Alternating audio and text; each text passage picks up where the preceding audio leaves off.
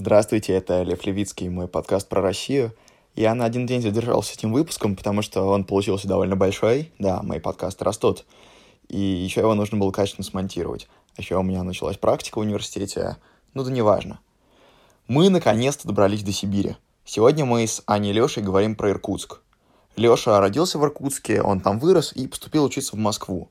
В Иркутске живет его семья. Мне показалось безумно интересным то, как он воспринимает Москву, большой город, после Иркутска. Как с любовью вспоминает свое детство, свой район.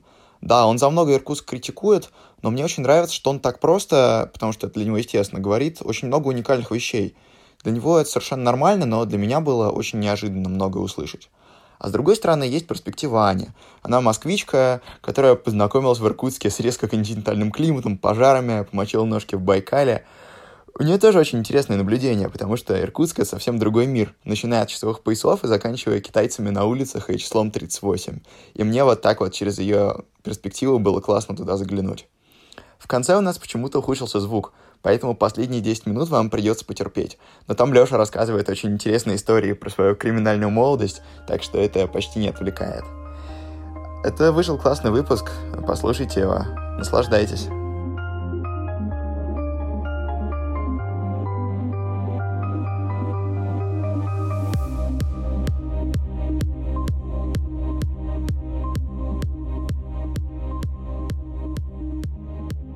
Про часовые пояса. Ну, когда я приехала в Иркутск, то я написала своей подружке из Америки, что у нас окончательно рассинхронились часовые пояса.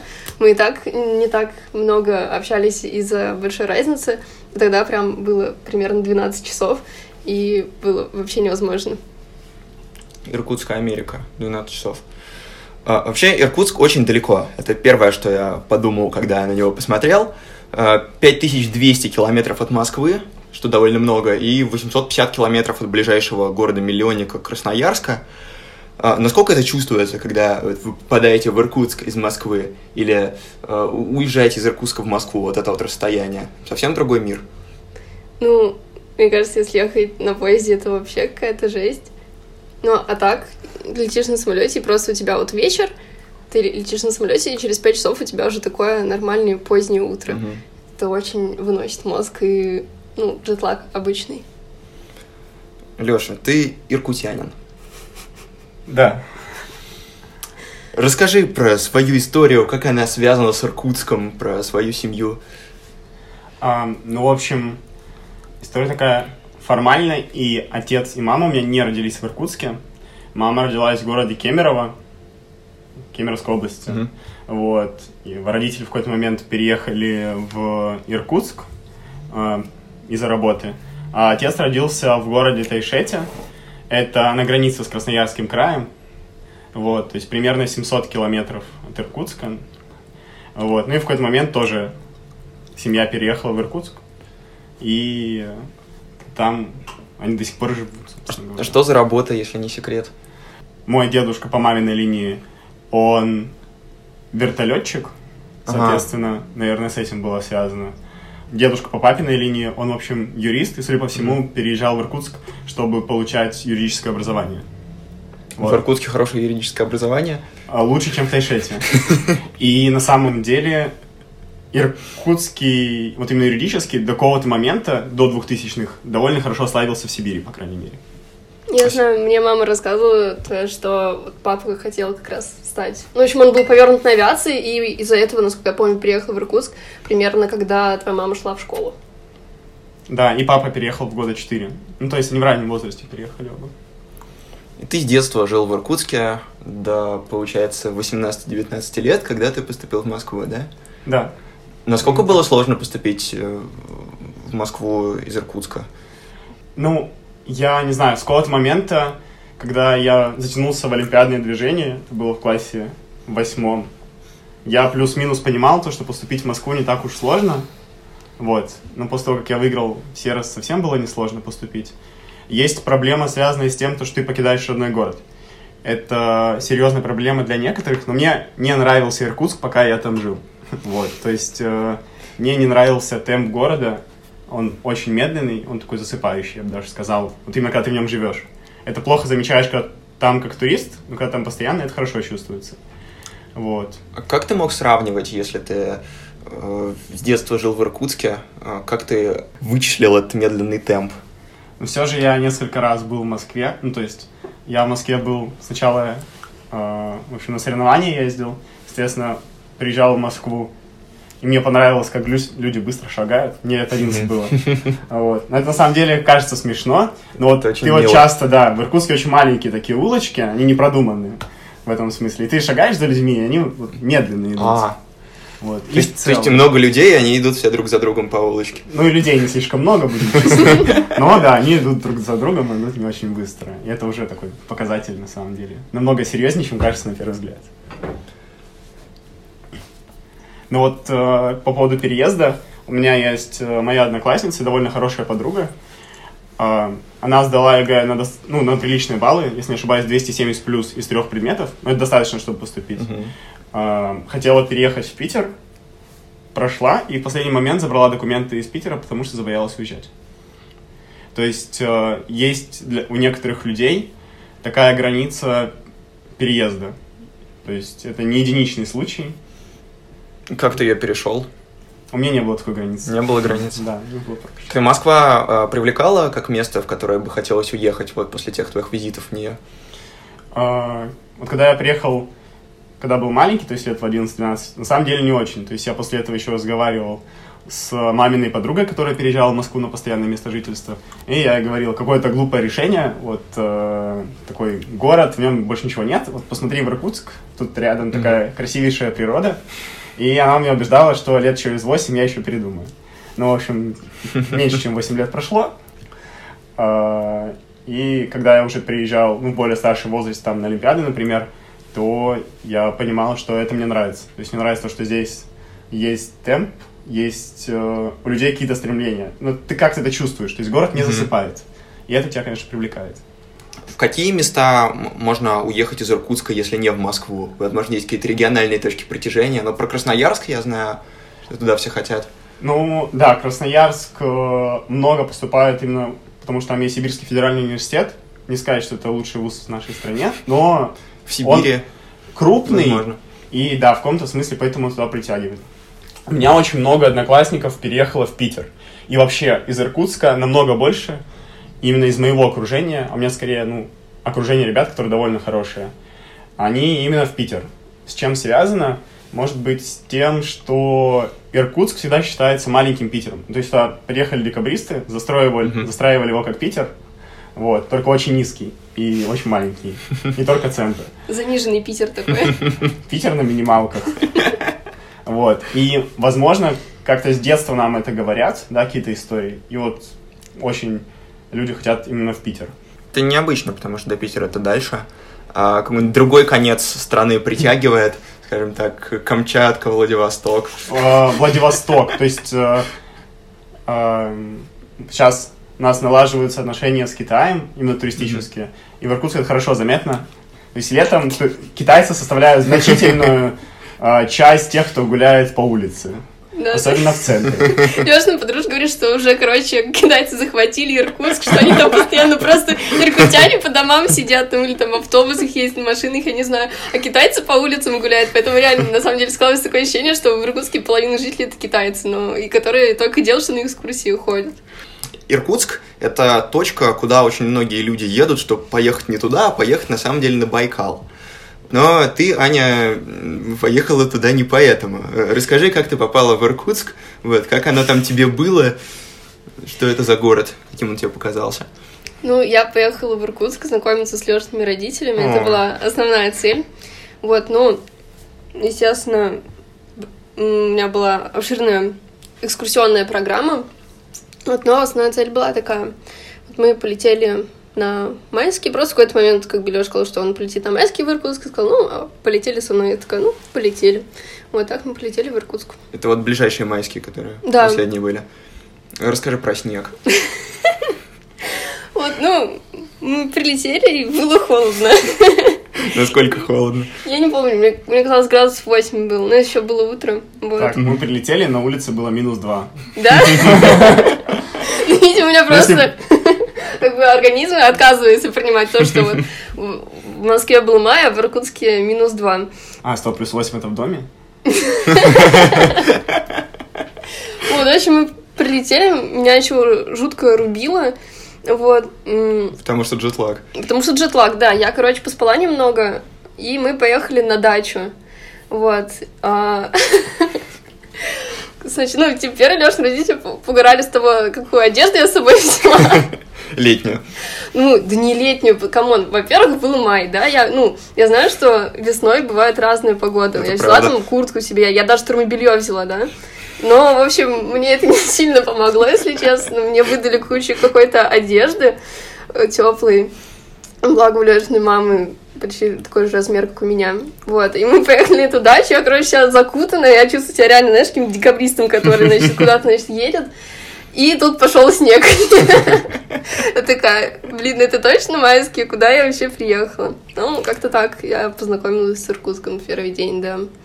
Википедия говорит, что в Иркутске резко континентальный климат. Это когда зимой очень холодно, а летом очень жарко. Это правда? У меня такое ощущение, что любой иркутянин знает вот слово резко континентальный, как бы, потому что, ну, я не знаю, потому что я вот слышала от двух разных людей, вот, типа, ну вот что поделаешь, резко континентальный климат. То есть, мне кажется, если спросить какого-нибудь москвича, типа, какой климат в Москве, он, ну, не сразу ответит, типа, не большинство. Я Ну, не отвечу. Ну вот, а как бы, а любой иркутянин знает точно, что в Иркутске резко континентальный климат. Мне кажется, это связано с тем, что просто, ну, у каждого иркутянина в какой-то момент его жизни, ну, был вопрос, типа, какого хрена? Почему это со мной происходит? Почему, как бы, почему вот жизнь, она такая? И получил на это ответ, что это просто резко континентальный климат. Ты спросил то, что у нас зимой холодно, а летом очень жарко. Ну, правда, то есть зимой, в этой зимой у нас в Ангарске, город-спутник Иркутск, А, да. было минус 50, а этим летом я уверен, что будет в какой-то из дней под плюс 38. Ой. Но бывает не только жарко летом и холодно зимой. Вот, например, мы прилетели 3 мая, да, и пошел снег, а 4 мая мы пошли с Аней гулять в горнолыжных куртках, а на улице было плюс 25. Даже так меняется. А, Я с уроков географии помню байку про славный город Минусинск, где летом очень жарко, поэтому там выращивают арбузы, потом их засаливают, и зимой, когда становится очень холодно, согреваются водкой с арбузами. У вас там нет чего-нибудь такого? Но водка у нас согревается. Это есть. Нет, ну никакие экзотические фрукты не выращивают. Нет, а проблема в том, что все-таки довольно поздно становится среднесуточная температура относительно высокой, и рано среднесуточная температура становится довольно низкой. Мгм. Ну, на пике при этом может быть очень жарко. на пике может быть, да. Плюс 25. Мгм. Нет, на пике может быть больше, чем плюс 25. То есть у нас каждое лето лесные пожары бывают. Иногда и не только Ой. летом. Да, правда. А Там вообще, я знаю, что у вас много мемов про пожары, типа, что весь город сгорел в конце 19 века. Или в начале 19 Да, в 1879 году я читал Википедию, когда готовился. И его потом полностью перестраивали, и всякие люди писали, что вот, был нормальный город, а, очень красивый, а потом он сгорел, его застроили всякой ерундой. Это правда? А, исторический центр вообще неинтересный? Или нет? Ну, не сказать, что исторический центр совсем не интересен. Все-таки у нас какие-то церкви, во-первых, сохранились, потому что они были каменные. Вот. Но, правда, весь город был э, полностью деревянный. И вот после пожара у нас осталось ровно три э, деревянных как бы усадьбы в центре города. Сейчас все три уже разрушены, ну, то есть две там просто снесли из коммерческих побуждений, одна так захудала, что не уверен, что она еще стоит. Вот. Но после пожара город начали нормально строить. Ну, то есть до этого там просто были отдельно построенные дома.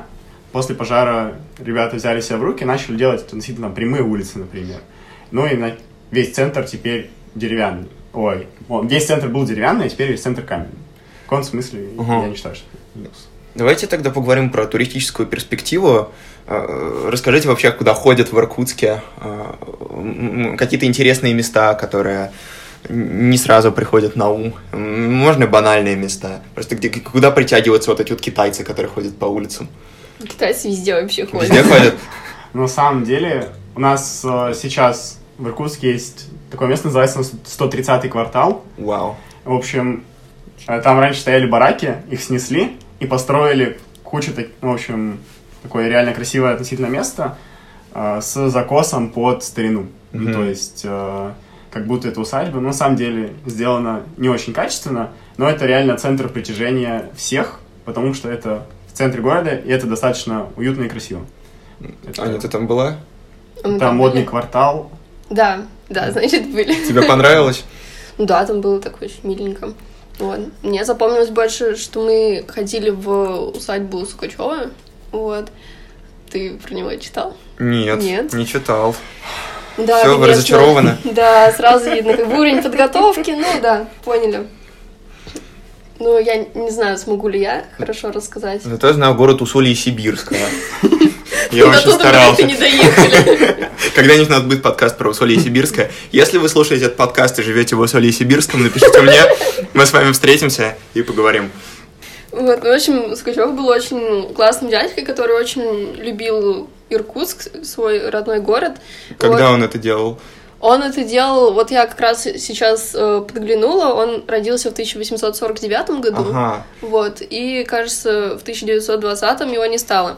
Вот, э, он поехал учиться, вот я не помню куда, то ли в Киев, то ли в Питер, то ли и там, и там он поучился. Вот, женился приехал с женой в Иркутск и начал, короче, улучшать Иркутск э, изо всех сил. Э, В географическом обществе он очень много Мгм. чего делал. Э, Жена его построила школу для девочек из бедных семей. Сам тоже образованием иркутян очень много занимался. Картинную галерею сделал очень классно. Ну, в том Ты числе молодец. он пока учился, ну, он был из довольно богатой семьи и выкупал картины. И, например, если я сейчас не ошибаюсь, одну из самых классных картин Репина он купил и увез в Мгм. Иркутск. И когда-то эту картину привозили в Москву, и там, и там ее чуть ли не хотели выкрасть, вы, ну, потому что они сказали тебе, что вот как эта картина вообще может пылиться в Иркутске. Вот, но, в общем, человек, который привозил эту картину, быстро смекнул, что как, и, в общем, очень быстро смылся Не, не отдал обратно, ее. да. Сейчас, кстати, выставка Репина. Интересно, привезли эту картину или нет? Да, привезли. Вот. А, привезли? Надеюсь, не выкрадут в этот раз. Надо будет посмотреть. Иркутяне обратно сейчас выкрадут. Не переживайте. Ну Ладно, я думаю, отдадут ее Иркутску, отдадут. Кстати, Аня привела очень такой стандартный пример людей. То есть у нас с самого начала, с самой начальной школы рассказывают о том, что в Иркутске очень много меценатов. Ну, в общем, Сукачев — это один из множества примеров меценатов. То У нас много усадеб или еще каких-нибудь построек, Мгм. которые именно ассоциируются с э, меценатами То города есть, Иркутска. то есть меценаты, декабристы, И у еще? нас было много купцов, Много купцов. Мгм. да, потому что было чем торговать, в том числе Там Пушкин, золотом, по-моему, там же... Ну, золотом не особо, потому что Да. оно находится далековато от Иркутска, даже сейчас, ну, это Бадайбо, Мгм. до Бадайбо летают на вертолетах всяких. А, То есть Дай- да- да- Дайбо это Якутия, по-моему. Нет, это Иркутская область. Это Иркутская область, да? Да, но на севере. Так, а куда еще сходить, помимо этих прекрасных мест? Усадьбы Сукачева и квартала, номер забыл. 130. 130 130 квартал. А, ну, еще, например, где мы гуляли с Аней, это набережные. Ну, то есть, Набережная реки Ангара. реки Ангара, да. О, да. Гора проходит через центр города, и там относительно красиво. А, Еще у нас есть улица Карла Маркса, удивительный Мгм. факт, да. И она тоже довольно красивая. Вот улица Карла Маркса называется Маленьким Питером. То есть там абсолютно вся улица в самом центре города, они очень длинные, но построена в таком уменьшенном питерском стиле. не. Вопрос про Ангару. Она делит город, как я читал, на левобережный и правобережный. Есть какие-то различия между этими частями города? Ну, Ангара же очень широкая, да? Нет, Ангара не Нет? очень широкая. Не- Ну, то не есть она, широкая. она не маленькая река, но не очень широкая. Ну, то есть рек- э, Ангара это единственная река, которую... Вытекает из Байкала? Да, Е. вот. Но у нее довольно быстрое течение. Мгм. Э, такие реки редко бывают слишком уж широкими. Вот. Еще водохранилище есть, как раз, э, где Да. запружена Ангара. Да, Да. то есть у нас есть э, плотина ГЭС. Это Что, туда ходят тусоваться? Да, на ну, не плотину. знаю, на плотину не, не особо ходит УСАС. Это, в общем, один из трех главных мостов через Ангару в. Иркутске. Плотина. Вот. Да, и там есть водохранилище. э, С ним очень много историй, потому что затапливались огромные территории. Вот. И, например, вот моя дача, на которую мы ездили в первый день, А, да. находится на том заливе, который образовался после затопа. Мгм. Какие еще истории с водохранилищем? С водохранилищем. их много. Водох- У нас в самом городе, по сути дела, только одно водохранилище Ангарское. Есть не, еще- не, в смысле, много историй. Много Или много водохранилищ. много Я историй. запутался. А, одно водохранилище, много историй. Одно водохранилище, много историй. Да, трагичных историй. траги- Трагичных Трагичных? Трагичных. Когда затапливались территории, очень многие люди остались там без крова, им, в общем, не особо это компенсировали. Ну или кто-то оставался просто на этих местах, не знаю, из каких побуждений, и, в общем, так оставляли и свой дом, и себя. А, Расскажи про место, где ты живешь. э, Что это за дом, как он выглядит, в каком районе он находится. Так, во-первых, я живу в Правобережном. В правобережном. Хорошо, это сразу говорит о многом, да?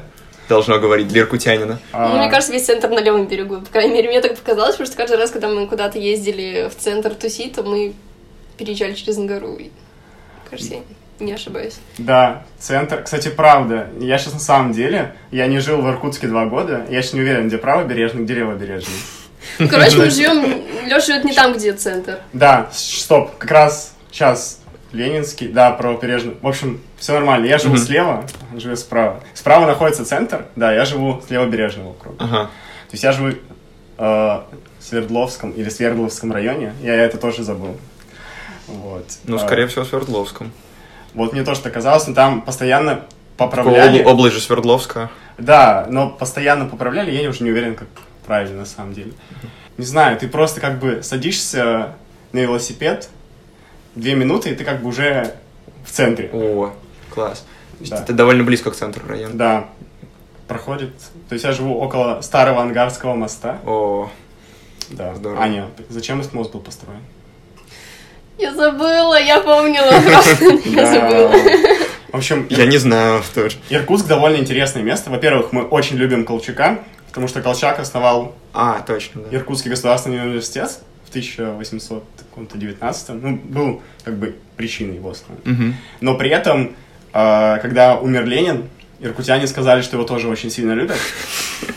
И хотели воздвигнуть ему огромный памятник. Но его жена, жена Ленина, Ж- Жена Ленина. а, сказала, что это расточительство, лучше построить что-нибудь индустриальное. И у нас так появился первый мост. Класс. Да, крупный мост, еще из Ангару. И ты там рядом живешь с ним. Да, рядом с ним живу. И близко до набережной. Поэтому, да? А, да, то есть, по сути дела, все, что с левого берега, то есть там, где я живу, было создано после того, как там появилась железная дорога. Угу. Транссиб. И- А, и- да, Или другой. Да, да, Транссибирская магистраль. А, у нас город, не знаю, нельзя его считать полностью железнодорожным, потому что там все-таки 600 тысяч населения, если не Мгм. больше. Но значительный вклад в его развитие было, когда рядом начала проходить Транссибирская магистраль. Мгм. И вот весь левый берег развивается только благодаря этому. Начал развиваться. Ну, чтобы вы понимали, Леша живет на четвертой железнодорожной улице. Мгм. Это считается довольно элитный район, да? Он- Судя по соседям, да. Ну, Что по это соседям? довольно хороший район, то есть мой дом построен для железнодорожников, Мгм. построен довольно хорошо. Мгм. И, ну, в общем, соседи в Иркутске крайне уважаемые люди. Да, Мгм. Уважаемые Но- люди. Да, но это не сказать, что прям элитный район, то есть элитный все-таки в центре остается. Мгм. Да. А что-то еще дальше от центра есть? Или дальше уже Иркутск заканчивается? Ох, нет, Иркутск довольно проти- ну, такой протяженный город, если не ошибаюсь, километров 80. Мгм. Вот ты спросил дальше что-нибудь есть. Идет э, место, которое называется Новоленина и второй Мгм. Иркутск. Второй Ир- Иркутск? Да, сейчас объясню, что это такое. В общем, это Ничего себе. ми- вот вторая река появляется в Иркутске. Это река Иркут. А, Вот. и в честь нее назвали город. То есть, то есть не в честь нее, и- и- из-за нее. Тут, в общем, спорно. В общем, Спорно, да? Да, нет однозначного ответа. По крайней мере, я его пытался узнать, когда был маленький. Мне всегда говорили то одно, то другое. По-моему, Иркутск там с диалектами местными, которые Мгм. были изначально связаны. Вот. И по реке Иркут дальше идет второй Иркутск. Довольно далеко. нужно. Он так и называется Второй Иркутск. Ну, Да? всегда называется второй Иркутск, а пишут Иркутск и римскими два. Вау. Как, как закрытый город. Да. Прикольно. То есть в какой-то момент там построили авиационный завод. Может, ты знаешь, самолеты МС-21. Не знаю. В общем, это то, что должно двигать нашу гражданскую авиацию. Мгм. И двигает просто незаметно. Просто не в ту сторону. Вот. И, соответственно, там появился второй Иркутск. Да, это намного дальше, чем мой дом. Наверное, минут 30-40 еще езды на автобусе. Аня, а каким тебе это все показалось, когда ты приехала? Ну, меня как бы не занесло в второй Иркутск, слава богу. Не, ну вот Лешин район, Лешин район. в сравнении с Москвой. Мне показалось, что, ну, вот, во- во-первых, что мы постоянно ездили, честно говорю, каждый раз Леша меня спрашивал, зачем этот мост и почему его построили, а я все равно забыла. Ну, не знаю, мне действительно показалось, что достаточно высокий для Иркутска дом и такой нормальный. И еще мне показалось очень, что постоянно в Иркутске какой-то перепад высот. Может, это мы где-то ездили по каким-то очень холмистым местностям, но такое ощущение действительно, что перепад высот Мгм. достаточно большой. М, Иркутск, да, в плоскогорье расположен. То есть у нас Интересно. не так равнинно, как у вас. Это правда. Благодаря этому у нас есть хорошие горнолыжные комплексы. Так, э, рекламная интеграция. А, Горнолыжные комплексы Иркутска. Горнолыжный комплекс Алха. Одно водохранилище, много историй. А, во- Вот раз уж мы заговорили про рельеф, я знаю, что... э, Внимание, сейчас будет э, плоды моей подготовки. Я знаю, что Иркутск находится на границе литосферной плиты. Поэтому он находится в зоне сейсмической активности. И там происходит землетрясение. Расскажи про это. Да, землетрясение происходит, поэтому у нас не строят высокие дома. Вот Аня сказала, что мой дом один из самых высоких. Это неправда. То есть я живу в Сколько- сколько десятиэтажном там? доме. А. У нас есть Ага. 20-этажные дома. Но все эти дома супер высокие были построены после сильного землетрясения 2008 года. То есть 2008 год э, очень сильно отложился в моей памяти, потому что я лежал на диване, и в какой-то момент... Ты перестал лежать на диване, да? Нет, я начал лежать на полу, а диван на мне. Как бы я думал, что это революция. Ну, я раньше не знал, что такое землетрясение. Мне было сколько? 8-9 лет. Ага. И, ну, это было страшно. То есть, когда у тебя шкафы падают со стен и так далее. Прям то настолько сильно трясло. Да, А но д- вообще нет до- таких сильных. До 2008 года, то есть не замечал. Ты говорил, что немножко трясет. И Просто не замечал, да. Но после этого, э, наверное, еще 3-4 случая, пока я жил в Иркутске, можно вспомнить, когда ты ночью просыпаешься, потому что так чуть-чуть потрясывает. Вообще все говорят, то, что на Байкале постоянно трясет, просто очень слабые толчки, и мы их обычно не чувствуем. Аня, тебе не повезло встретить землетрясение в Иркутске? Нет, только как бы из, повезло. из, из всех таких э, экологических катастроф мне довелось только лесной пожар встретить. Потому что мы гуляли по Иркутску, значит, с Лешиным другом, и ну, тут, короче, за- запахло дымом, мы думали, ой, ну, вдруг что-то горит, нужно, короче, там пойти, м, вызвать пожарных. В общем, мы шли-шли-шли, вообще не понимали, что происходит. Ну, в итоге оказалось, что просто это горит не вот где-то в Иркутске, где-то недалеко от нас, а, наоборот, очень далеко, вокруг Иркутска. И у меня сразу случился флешбэк в Москву 2010 года. Вот прям реально вот эта гарь, от, от которой Да, никуда не помню, спрятаться. Вот. Было так немножко крипово, но мы там на следующий или через день улетали, так что я решила, ну ладно. Мгм. А долго там еще это потом было? А, ночью пошел дождь, А, ну и все. да- да- даже так. Потом А. выпал снег, да. Так. Пока мы не ушли от туристической перспективы, давайте поговорим про Байкал немножко. А, Насколько ощущается влияние Байкала? Э, Вот, потому что, э, я, как говорю, читал, что очень многие люди прилетают в Иркутск, чтобы поехать на Байкал. Я знаю, там какая-то дорога связывает кольцевая вокруг Байкала, э, Иркутск и Байкал. Так, ну почти. В общем, есть Кругобайкальская железная дорога. Кругобайкальская железная Да, дорога. то есть там э, действительно до сих пор ходят такие экскурсионные поезда, ну то есть Мгм. они там э, на дровах вообще. Ну, это просто, ну, прям реально туристическое место. То есть Мгм. сейчас Кругобайкальская железная дорога — это один из самых популярных пеших маршрутов. Ага. Вот, там действительно очень красиво, потому что а, ты прям вдоль Байкала идешь, и обычно при других условиях ты бы там не смог пройти, потому что а, Байкал это а, уникальное озеро в том плане, то, что он- оно образовано благодаря сейсмической активности, то есть Мгм. нас- находится на стыке двух плит, если не ошибаюсь. Там 20 миллионов лет назад Мгм.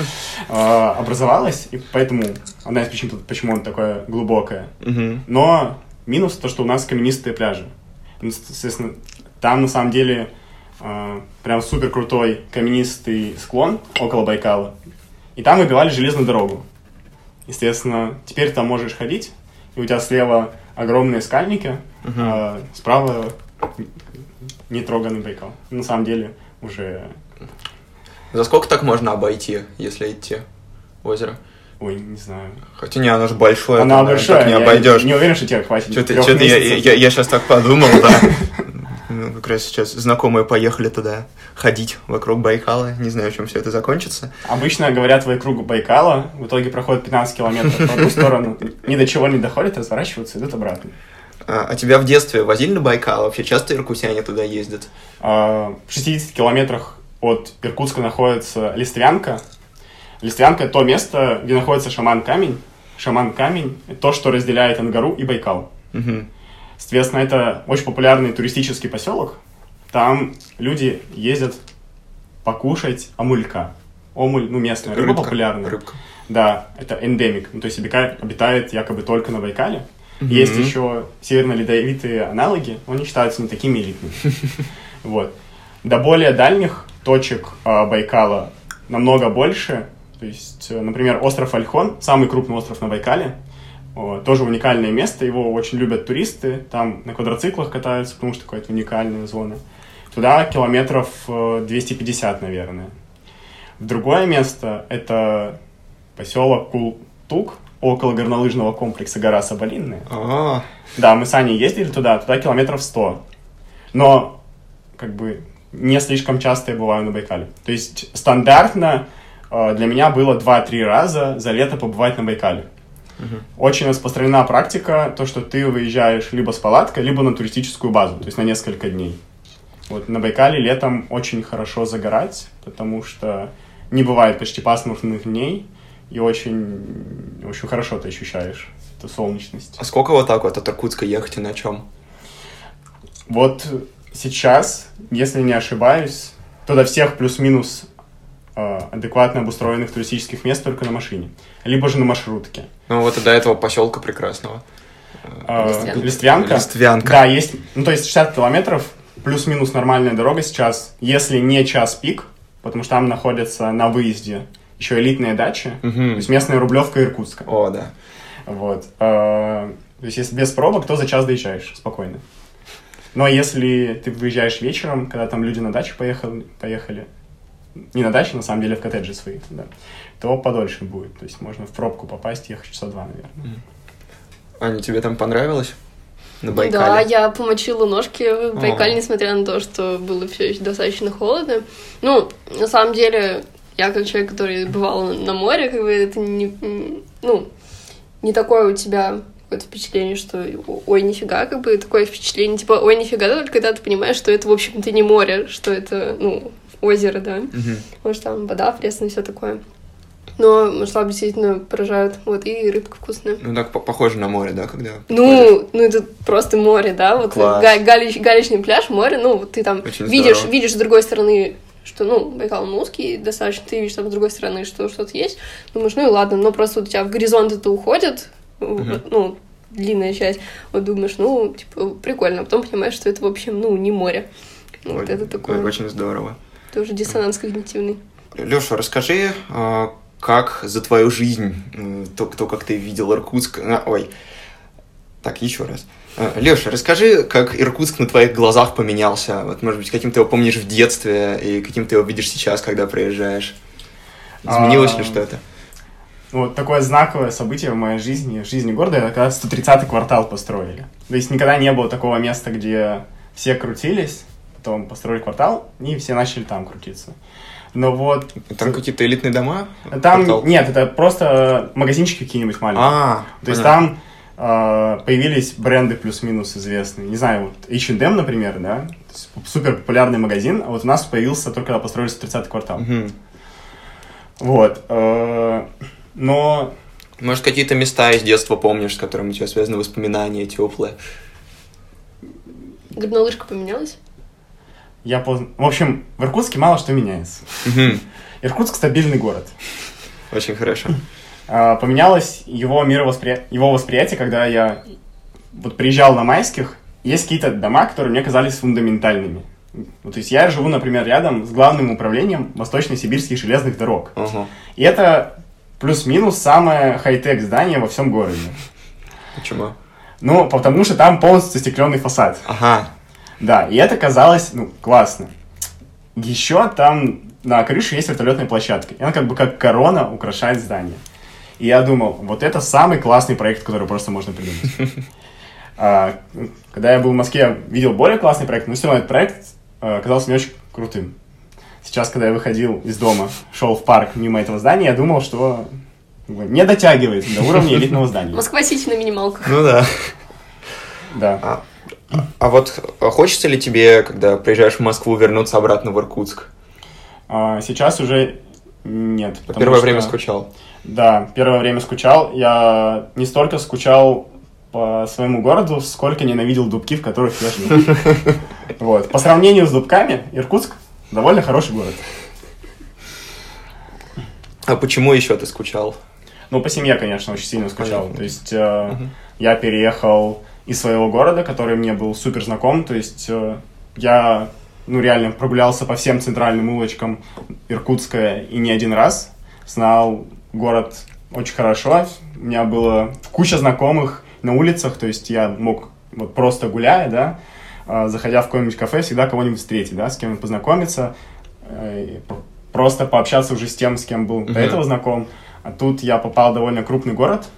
Я абсолютно не понимал, как он устроен. То есть, чтоб такой очень наглядный пример. Я приехал сюда не один, а с моим товарищем, который учится на ПМИ в вышке. Прикладная математика, информатика. Да.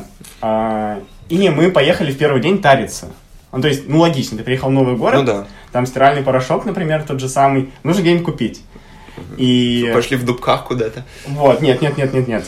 А, ну, мы уезжали от белорусского вокзала. Вот, мы поехали чуть ли не в котельники в магазин. Просто потому, что мы посмотрели на картах, что там а, в одном месте находится лента, и там, грубо говоря, Теле2. То есть, что мы купили новые симки Вау. и затарились Это продуктами. очень интересно. Да, и мне это казалось как крайне логичным, пока я не ехал на метро этот час. Ну, успешно все. И стиральный порошок, и Теле2. Да, но неуспешно потом в общежитие заехал. Припять. Да, да. То есть, в общем, я, э, когда отправлялся в Москву, для меня это казалось таким крайне быстрым социальным лифтом. То есть, я приехал, Ну да. и все, это взлет. Э, Хоть в учебниках пишут, что это горизонтальная мобильность. Вот. Ну, в общем, я понял, что это реально горизонтальная мобильность, когда я зашел... Ну, то есть, вот, э, я приезжающий студент из Иркутска. Я посмотрел сайт Дубков. Вот она, вот она, Вот это жизнь. жизнь! Вот так студенты живут в Москве. Я тащу свою огромную сумку, потому что я переезжаю из Иркутска, я везу с собой все вещи. Все, уже устал. Думаю, вот сейчас последний рывок, и я буду в той самой долгожданной квартире. Открываю дверь в квартиру, делаю первый шаг и прилипаю к полу. Через некоторое время все мои неоправданные реально амбиции угасли, когда я сделал второй шаг, и он не был ни капельку легче, чем первый. Вот. А когда приезжаешь в Иркутск, хочется теперь вернуться в Москву? А, так получилось то, что за последние два года я не был в Иркутске больше, чем две недели. И поэтому не возникает э, такого яростного желания вернуться в Москву, потому что я не успеваю со всеми встретиться. То есть э, там с преподавателями, своими старыми товарищами. И, конечно, за это время просто нет возможности появиться желание вернуться в Москву. Ну, тебе нравится туда возвращаться? Ну, конечно, да. На небольшое время мне нравится туда на возвращаться. Небольшое время. Вот, а тебе, Аня, когда ты, тебя привозят в Иркутск, хочется вернуться в Москву? Ой, ну, в, Мос- в Москве часовой пояс нормальный. Вот. Ну, потому что я достаточно поздно ложусь спать в Москве, вот, а когда мы, например, ехали куда-то из Иркутска, там, например, на Байкал или еще куда-то, то приходилось, в общем, вставать примерно в такое время, в которое я иногда ложилась в Москве, то есть там в 6 утра по Иркутску, это там час ночи в Москве. Мгм. В общем, так немного меня подлагало, если честно. Да не, я хорошо понимаю. Я недавно переезжал из Ирландии, где было минус два часа на момент перелета, мне даже с этим было сложно справиться. Жалкие Поэтому- два часа. Да, я- в сентябре я полечу в Владивосток, там будет 8 часов, и вот это будет весело, очень весело.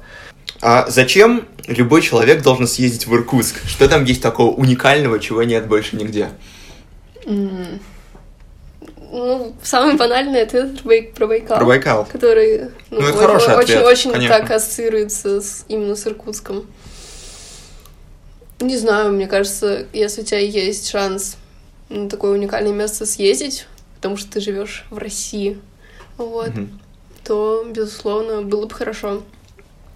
Леша, а ты как думаешь, что должен увидеть каждый человек, который отправляется туда? Вот мне, мне нравится Иркутск как город, я никогда особо не скрывал. Мне очень нравится природа Байкала. То есть мне иногда здесь э, этого не хватает. И, конечно, я всем советую ехать на Байкал, чтобы, например, подняться в горы на, на Хамардабан и вот проникнуться этой природой. Ну, то есть, действительно, есть что-то уникальное в этом. С- одной стороны, скалистая местность, с другой стороны, она просто усыпана растениями, которые нигде Мгм, больше не да. встречаются. То есть тебе как не человеку, который хорошо разбирается в растениях, то есть я не ботаник. Я тоже. Но это просто зачаровывает. То есть просто ну, такое уединение с природой, но очень стоит. Но правда, я всегда думал то, что Байкал плюс-минус всегда одинаковый. Это не так, запомните это. В общем, летом ехать нужно, чтобы увидеть именно растения, да, то есть э, вот Байкал летом постоянно солнечный, а вот зимой совершенно другая красота, потому что ну, Бай- Байкал покрывается толстым слоем льда, там полтора-два метра вообще Мгм. каждый раз. Но при этом постоянно дуют ветра и нет снега. И увидеть э, замерзший Байкал это очень здорово. То есть там небольшие замерзшие водопадики или просто сам прозрачный потрескавшийся лед под тобой. Это тоже имеет свои чарующие силы. да. Ну, Оставим обязательно фотографии. А Какие в Иркутске есть особые слова, какие-нибудь байки, легенды, мемы? Так, ну, в общем, когда люди начали говорить подвороты на улицах, то пропало из лексикона слово «гача». Вот, не знаю, Как, как еще раз? «гача». Гача. Не связывайте с гачи-мучи, пожалуйста. Вот. А, Ну, гача почти синоним слова штанина, то есть это нижняя часть брюк. И очень распространена фраза «у тебя там гача задралась». И я приезжаю, и когда приехал только, все все говорят, у меня там гача задралась. Ну, типа, ожидая то, что он из носка свои брюки выправит. И он как бы ничего не делает, я думаю. Вот. Что еще? Ну вот слово мастерка вместо слова олимпийка. Чеплашка. Чеплашка, я вообще, то есть первый раз я же сказала, типа, ты в че- в чеплашку или в тарелку? И я вообще не поняла, чё- о чем он говорит. Типа, что такое чеплашка? Оказалось, что это просто, ну, миска, типа, А. ну, глубокая тарелка. Ну, миска, чеплашка. Миска, чеплашка. Еще это мочалка, ты ее как называешь? А, рихотка. Я вообще не знаю, как можно не знать слово рихотка. Причем рихотка это не то же самое, что мочалка. Есть мочалка, есть рихотка. Рихотка это какая-то особая мочалка. Но я не, не поняла, какая, чем она не мочалка. Рихотка это просто более жесткое начало. Класс, Очень здорово. Эм, Еще слово мультифора. Вот от этого мне прям очень сложно отойти. Ну, мультифора синоним файлик. То есть А. мультифора это файлик, в который кладутся бумажки. Мультифора? И я всегда, это как бы очень логично называть эту вещь мультифора. Почему? Так загадочно. Заходишь в магазин, дайте мне мультифору. И, и все понятно. Заходишь в магазин, дайте мне файлик. Ну, мало что ты хочешь под словом файлик. А, так, а какие-нибудь э, легенды, истории, которые знает каждый иркутянин? Ну вот, то, что знает даже не, не каждый иркутянин, а вообще все, кто плюс-минус слышал о Байкале, это, конечно, легенда о том, как э, шаман камень появился. Слышал когда-нибудь? Расскажи, расскажи. Википедию не прочитал, нет? Э, Никогда не слышал. В общем, когда-то давным-давно... Ну, Сначала нужно а, интересный факт. В Байкал впадает куча рек. По легенде это 300 рек. А на самом деле там больше 500. Мгм. То есть очень много горных рек а, впадает в Байкал. И всего одна река вытекает, соответственно, это Ангара.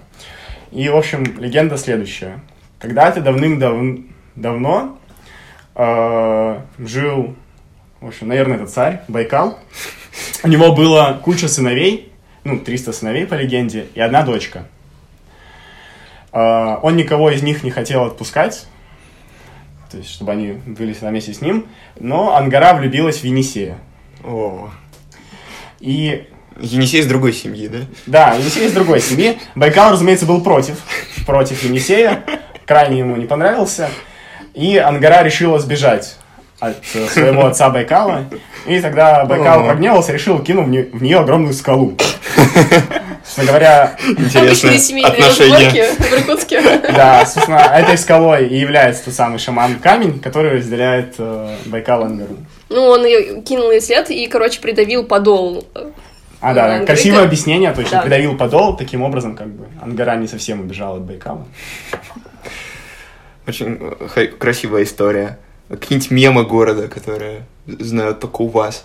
Мемы города, ну сейчас я пропал на самом деле из мемов, потому что мемы слишком быстро Да не, не, ну я, я имею в виду не мемы в интернетиках, а какие-то такие А, э, общекультурные штуки. Сейчас чем бы это сравнить? ну я понял, понял, все, это вечные мемы, вечные. мемы. вечные мемы. Да, а, Рубрика. ну в общем, Поговорим о вечном. поговорим о вечном. я поговорю о бузах. Это... Сейчас я справлюсь. Э, Это еда такая, да? Да, хорошо, что ты не сказал слово пельмень. Это было бы... Я удержал потрясающе. себя, удержал, я был на грани. Да, есть поза, и есть буза. Считается, что буза... Так, как это слово? Я забыл. Вот, манты, да. А, в общем, поза, что вроде э, мантов, Да. но намного лучше. В разы. Но Почему? ты когда-нибудь пробовал позу? Нет. Пока не можешь узнать. А, Вот. В общем, на- надо попробовать позы и бузы. Да, поза и бузы. Буза это бурятское название, а поза это, ну, что-то вроде русскоязычного названия этого блюда. Ага. И, ну, часто шутят про это. То есть, э, был когда-то комедийный фильм, фильм «На Байкал». Так. Он, в общем, единственный фильм из Иркутской области, который показывали в московских кинотеатрах, я думаю. Ну, не считая фильмов Гайдая, который тоже из Иркутска. Ага. Вот, но именно вот в России, думаю, это единственный такой фильм комедийный, и там тоже часто обыгрывали название «Позы и бузы». А, Честно говоря, не особо вникал в историю, но говорят, что когда выпускали в московских кинотеатрах, меняли озвучку. А, а как обыгрывали позы и бузы? А, Ситуация такая. Едут, значит, туристы на Байкал из, э, я не помню, из Иркутской области или из Бурятии они ехали, и заехали в кафе, которое стоит около дороги. И, ну, значит, их э, организаторы встречают, там все в костюмах, все нарядные, там что хотите, что желаете. Они такие, а нам бузы, пожалуйста. После этого организаторы машут рукой, говорят, а это местные, давай как обычно. Вот. Ну, а, еще обыгрывают, ну, много шуток было, как в школе был, там, типа, а, горячие бузы, ну, типа, горячие позы, А, там, буза наездницы, ну, и так далее. Я еще, когда был в школе, играл в ЧГК, Этот лев сломался, несите следующего. Как как бы Глеб умер от шутки для иркутских второклассников. Вы сейчас не можете увидеть мою бузу, но я согнулся от смеха. Так. Вот. Ну, в общем, кажется, я какой-то турнир в ЧГК играл в команде, которая так и называлась «Буза наездница». Совершенно прекрасно. Еще какие-нибудь вечные мемы есть? Ну, Вообще, вот из вещей, которые я заметила в Иркутске, еще такое было в Калининграде, что очень часто в названии чего угодно используется номер региона 38. Типа, например, одна из самых ну, таких популярных э, сетей, где можно поесть позы или бузы, это Поза. Позная 38. Поздная 38? Да. Вау, как классно. Да, я когда приехал в Москву, я почти всегда ищу 38. То есть, если встречается число 38 около, ну, на моем виду, я обязательно об этом сообщу. То есть, э, не знаю, с чем это связано, но у нас достаточно патриотичный регион. Надо сделать какой-нибудь телеграм-канал или паблик, где будут скидываться Да. все, все вещи с надписью э, 38. О, раз уж мы заговорили про еду, очень хорошо. Расскажите, что вообще, кроме э, поз и буз, можно поесть в Иркутске, куда сходить? Там какие классные места с едой? Рыбу поесть, ну, в смысле, ну, вообще, вроде сейчас ломали проблематично купить, потому что Да. вроде его запретили как вылавливать, но Мгм. его все равно можно покушать. Но есть замены. вот в да. этой в Листвянке, да? Да, в Листвянке Мгм. там прям много. Видите, я, я уже более-менее запоминаю. Там куча палаточек. Есть известный э, рынок в Листвянке, то есть почти все туристы, которые были еще три года назад и до этого, то есть он там стоит, не знаю, сколько... Его помню, помню даже мои родители. Всегда был какой-то Мгм. рынок в Листвянке, где продают рыбу. Там Мгм. обычно горячего копчения. Ну, не знаю, что вот рыба, позы а, из именно такого популярного. Может, какие-то конкретные места, куда сходить? А, еще я вспомнила, это всякие штуки с кедровым орешком. Есть, Ой. короче, кондитерская фабрика «Ангара», и там очень вкусные конфетки. То есть, когда Леша на Новый год летал в Иркутск, он привез, значит, мне с родителем и родителям конфетки с э, кедровым орешком, типа кедровый грильяж. И это было прям супер. Вот. Мгм. Мой папа не очень любит сладкое, но эти конфеты прям все съел. И было очень здорово. Очень вкусно. И когда я летела на Мэске, папа сказал, чтобы я вообще не возвращалась без этих конфет. Вот. Здорово, надо будет попробовать. Я люблю кедровые орешки. Ну вот я всегда думаю то, что нет у меня именно советов по тому, что посетить в самом Иркутске, потому что, ну, как бы, именно ресторанный бизнес, мне кажется, довольно посредственно у нас Мгм. развит. Но зато то, что называется забегаловками, э, именно около туристических Вот это мест. отлично. Да, то есть, например, одно из самых любим, любимых в моей семье заведений — это кафе «Бригантина». В общем, вообще место, которое находится по пути от Иркутска до острова Ольхон. И мы с отцом там едим, если не соврать, уже лет 12, Мгм. сюда, когда ездим. Сначала это было маленькое заведение в пяти километрах от основной трассы, Мгм. но там очень вкусные делают позы и чебуреки. Мгм. Это интересно. Чебуреки довольно развиты, э, именно как в забегаловках. И общем, место переросло во что-то большее. То есть там сейчас, в летний период, то есть в сезон, всегда выстраивается там машин 30 около такого небольшого кафе. Но из ресторанов я бы ничего не рекомендовал. Хорошо. Не, Я сам больше как раз люблю такие э, забегаловки больше, чем рестораны. Мне кажется, они намного лучше передают вайб города. Берите побольше разной одежды с собой, потому что резко континентальный климат, как-никак. Ничего не поделаешь. Вот, у меня еще есть любимый вопрос. Э, Есть ли у Иркутска какое-то настроение, которое чувствуется, когда ты там находишься? И как бы вы описали его, например, тремя словами? Иркутск, его. Мы не китайцы. Знаешь, как, Грейджой, типа, мы не сеем, да, но только в Иркутске мы не китайцы. Настолько все плохо?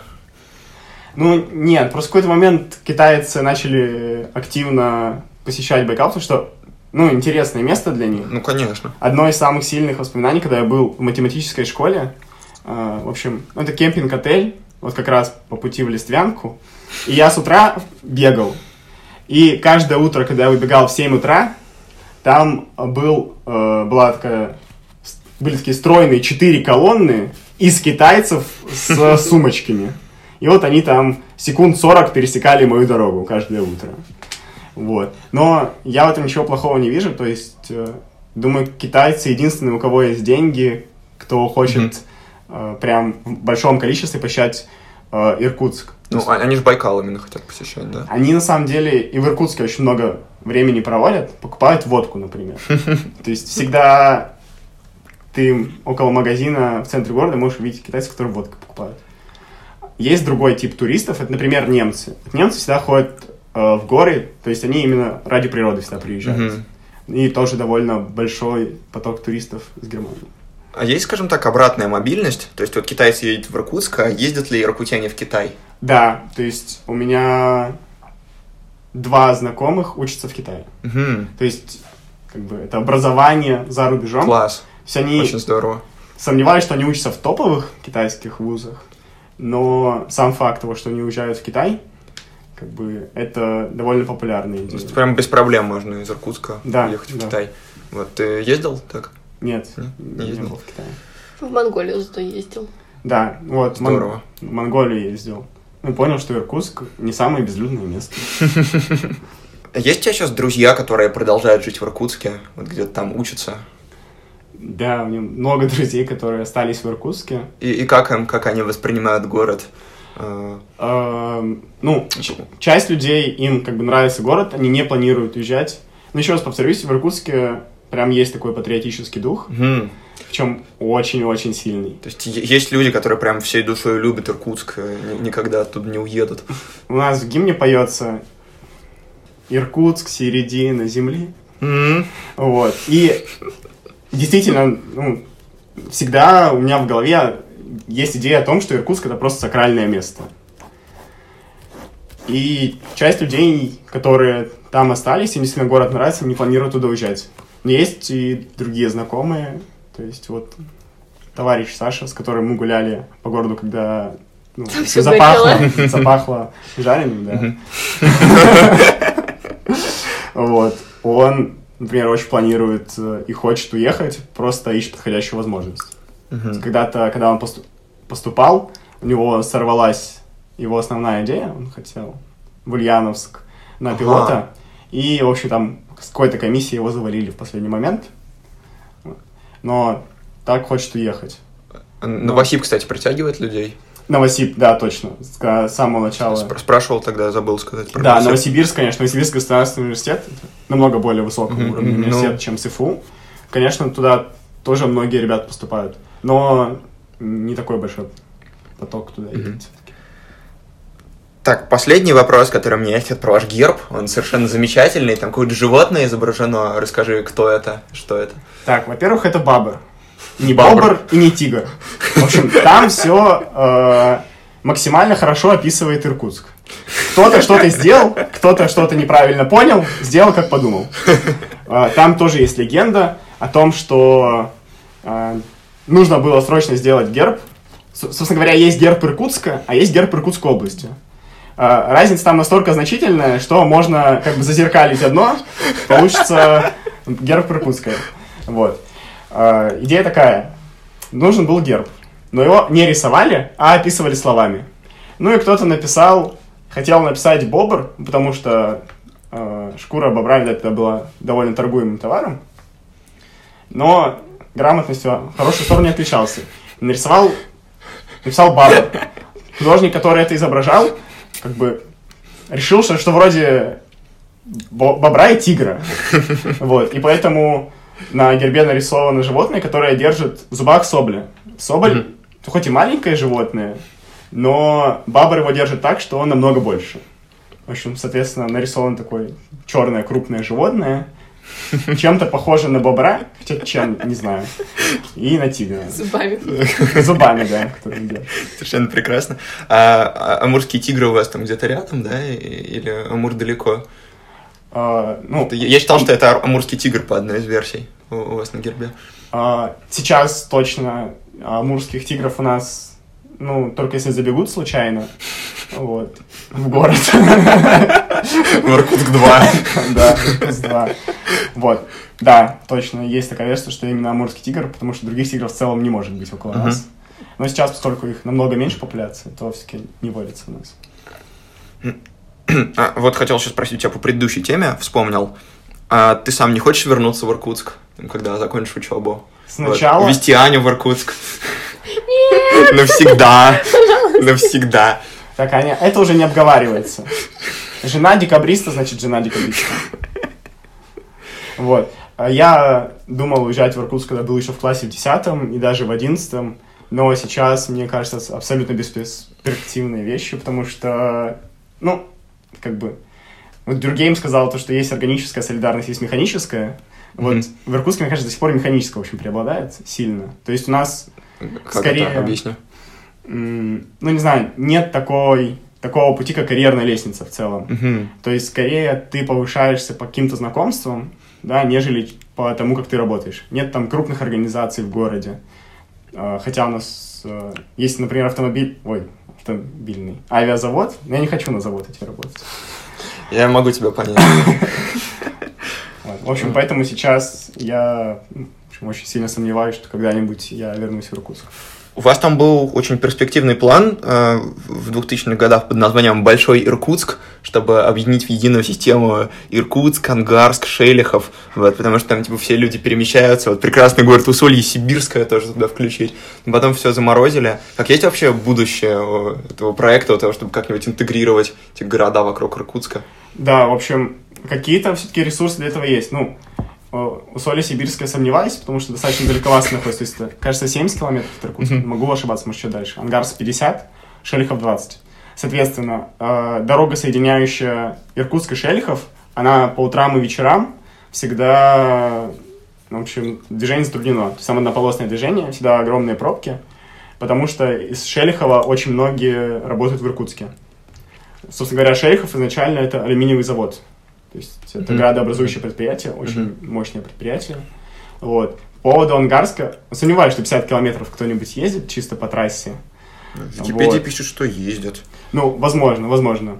То есть, э, но это намного меньше mm-hmm. уже поток. Ну, ну, понятно. Объединение Шелиховым вполне возможно. С Ангарск, мне кажется, Ангарск э, сам является таким маленьким центром, и вокруг него как раз город Усолье-Сибирское а, и да. другие э, населенные пункты рядом, вот они вокруг него агрегируются. Ангарск это что-то вроде такой э, промышленной небольшой столицы около Иркутска. Хотел сейчас спросить, а что у вас по ценам? Я знаю, что там, поскольку электростанция очень дешевая электроэнергия, вот, а как вообще по сравнению с Москвой? Ты пожил, можешь сравнить? В общем, важное замечание. Вся энергия, которая идет от электростанции, идет на промышленность. Угу. То есть а, весь Иркутск питается от теплоэлектростанций. Ого. А, то есть э, заводы изначально строились на Байкале, потому что... Ой, на Байкале. Около Иркутска, потому что у нас есть ГЭС, и, соответственно, алюминий добывается электролизом, и поэтому дешево. Но мы все питаемся за счет теплоэлектростанций. Но электричество у нас, правда, дешевле. В разы не могу сказать. Э, вообще там жить как э, в Москве сильно дороже, чем в Иркутске? А, наоборот, в Москве дешевле жить, если тебе не нужно иметь квартиру. Вот, то есть продукты и вообще там одежда и так далее в Иркутске дороже. Дороже? Да. Ну, можешь какой-нибудь пример привести, чтобы сравнили наши а. дорогие слушатели? Так, ну, во-первых, сразу скажу, хочу сказать, что иркутская молочка лучшая молочка в мире, и она стоит примерно так же. Но, не знаю, какой-то пример мне когда зацепил с шоколадками, например. То есть плюс-минус шоколадка Альпингольд в Москве всегда стоит, ну, не знаю, в районе 50 рублей. Ну да. Вот, в Иркутске это примерно 80-90. Ого. Ничего себе. Да. Но а, так цены не скачут прям в разы выше. Угу. Ну. Нет, не, ну это очень неожиданно, я думал, что там дешевле. А, а квартиры? Квартиры? Ну, в Иркутске не самый дешевый квадратный метр жилья. Ну, можно, наверное, рассчитывать плюс-минус э, недалеко от центра за 55 тысяч квадратных метров можно купить. Ух, я так даже никогда в жизни не прикидывал, как это в пересчете на квадрат. Ну, ну а там снять какую-нибудь квартиру за сколько можно? Ну вот, я, я не скидывал варианты, когда мы не могли найти квартиру в Москве. Я говорю, ну, смотри, какой классный вариант. Короче, там за 20 тысяч была вполне приличная однушка недалеко от центра. Mm, супер. Так, ну я, в принципе, спросил, что ты хотел. Расскажи историю про набережную, и можем заканчивать. Историю... Про последний звонок. Да, в Иркутске часто, а, часто сами жители Иркутска шутят про то, что Иркутск остался в 90-х. Вот, ну, собственно говоря, история, связанная с 90-ми немного. Uh, у нас не, не особо... У нас есть развитое хулиганство. Вот. Mm. Так, то есть маленькие гопники такие. Ой-ой-ой. Да, и... Ну, они обычно безобидные. Ну, в общем, как-то я напоролся на них. И после последнего звонка в девятом классе я гулял по набережной с подругами, ко мне подошли двое молодых людей моего возраста в не самом трезвом состоянии. Вот. И попросили закурить. И, соответственно, я сказал, что я как бы не курю, я здоровый образ жизни веду.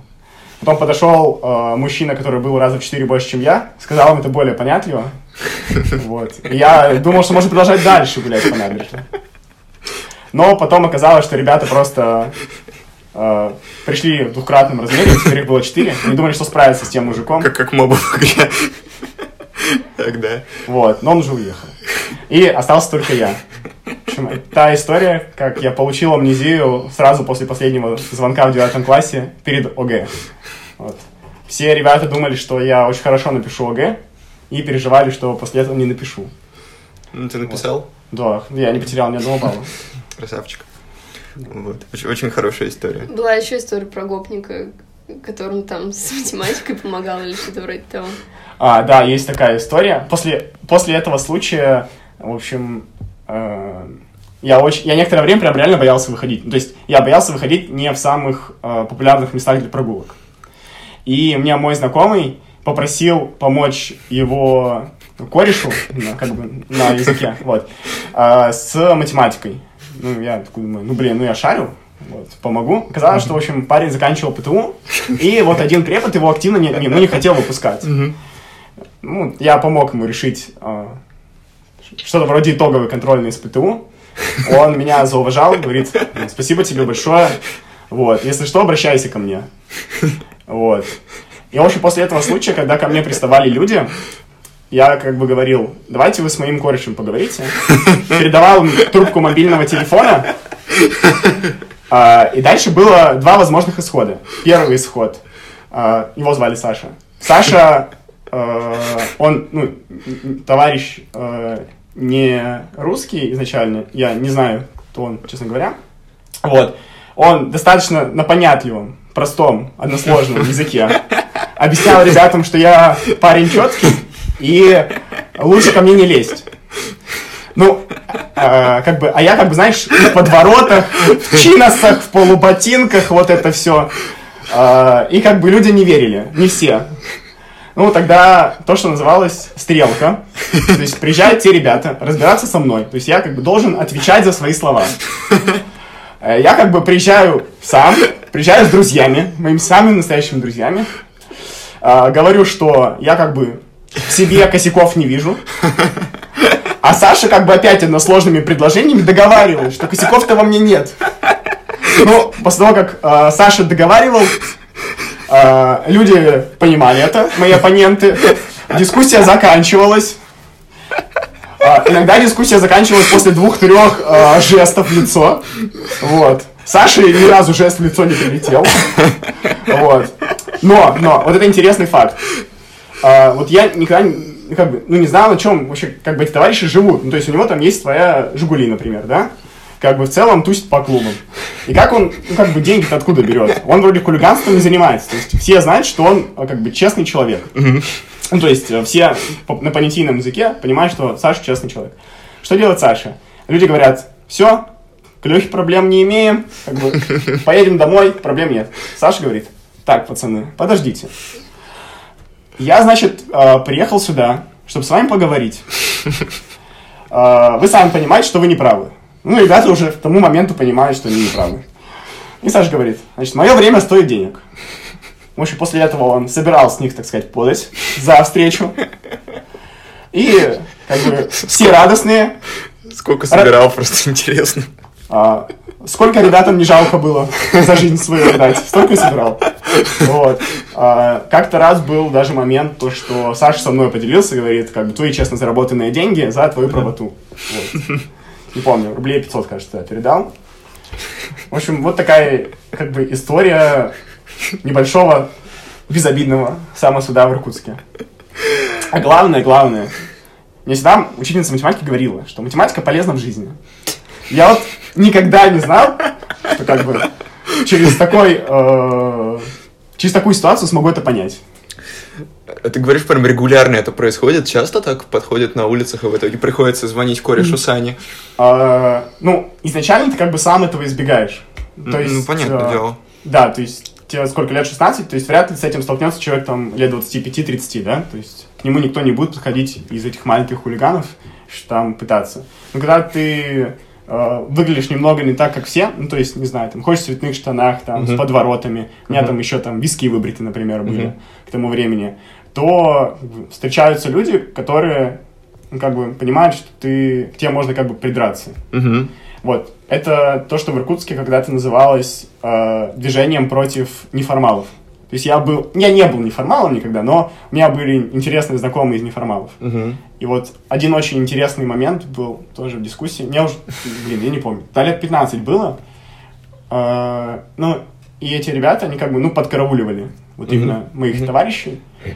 И напали как бы на меня словесно. То есть никто никогда просто бить не начинает, как бы начинает как бы разъяснять. И, в общем, говорят, «Не- ты неформал, мы таких как бы наказываем. И вот там был интересный диалог. Я уже тогда занимался обществознанием. Вот, философию я любил. Я как бы ему говорю, а неформал это кто? Он говорит, ну тот, кто ведется неформально. Я говорю, то есть неформально это не так, как все. И вот дальше был вопрос, который вы просто выбил сковели. Я говорю, а все избивают неформалов? Они говорят, нет. То есть ты ведешь себя не, как, не так, как все. То есть сам не формал. Вот это просто убил. Да, он как бы призадумался и решил переосмыслить свою жизнь, пошел дальше. Очень здорово. Мы, мы оставим в описании номер кореша Саня, если вдруг вы приедете в Иркутск, с вами что-то пойдет не так. Ладно, на самом деле, наверное, надо заканчивать. Ну, приезжайте в Иркутск, поешьте там позы и бузы, сгоняйте на Байкал. Да. Пожелайте что-нибудь нашим слушателям. Не знаю, хорошей погоды. Чтобы в мае на Байкале не пошел снег, если вы туда приедете. Ладно, спасибо, что поговорили. Мне кажется, очень классно получилось. Да, тебе спасибо, было очень интересно вспомнить. Вспомнить все. Помнить все.